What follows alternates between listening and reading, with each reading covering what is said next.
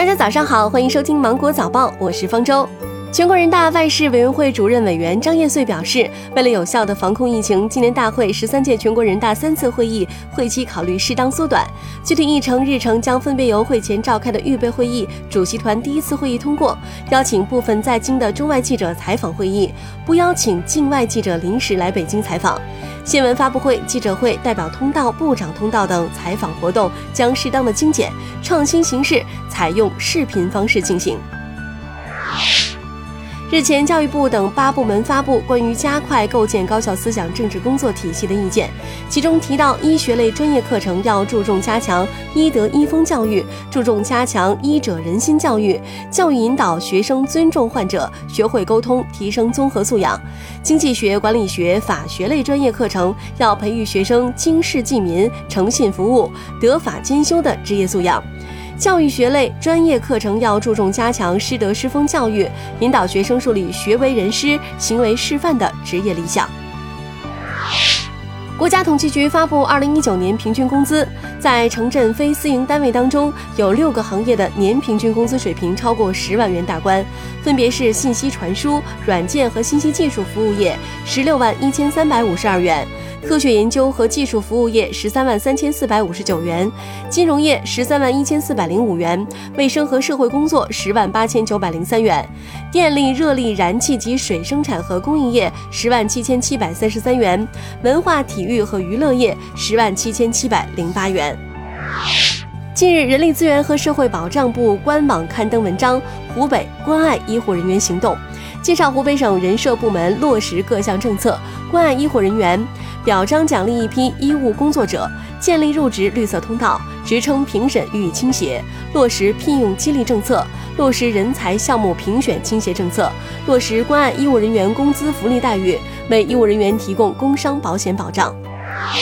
舒兰实施最严格管控。根据吉林发布针对舒兰市当前疫情，舒兰市按照分区分级管理规定，对居民小区和村屯全部实施封闭管理，实施最严格的管控，外来人员及车辆一律禁止入内。截至目前，已经对一千二百零五个农村村屯、一千一百零三栋住宅楼实施了封闭管理，客运车辆全部停运。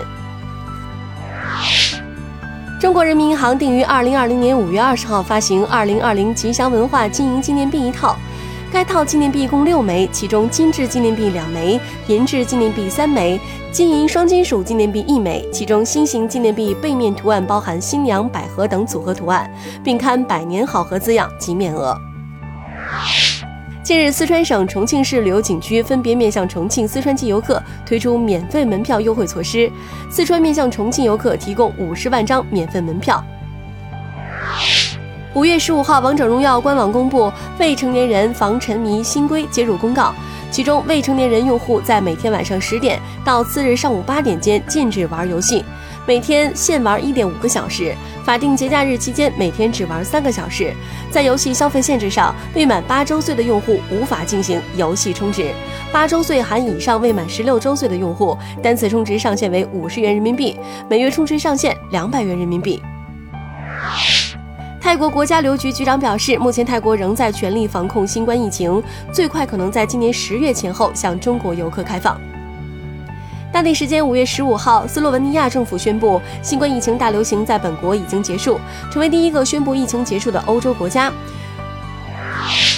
斯洛文尼亚国家公共卫生研究所表示，各项指标表明，新冠病毒的传播速度减慢，过去十四天中仅确诊了三十五例。近日，世界权威医学杂志之一《柳叶刀》批评美国政府无视卫生专业人员的警告，并干预美国疾病预防控制中心。文章说，美国疾病预防控制中心本来是美国公共卫生的旗舰机构，但其作用已经被最小化，并在应对病毒传播方面显得无能为力，成为白宫名义上的顾问单位。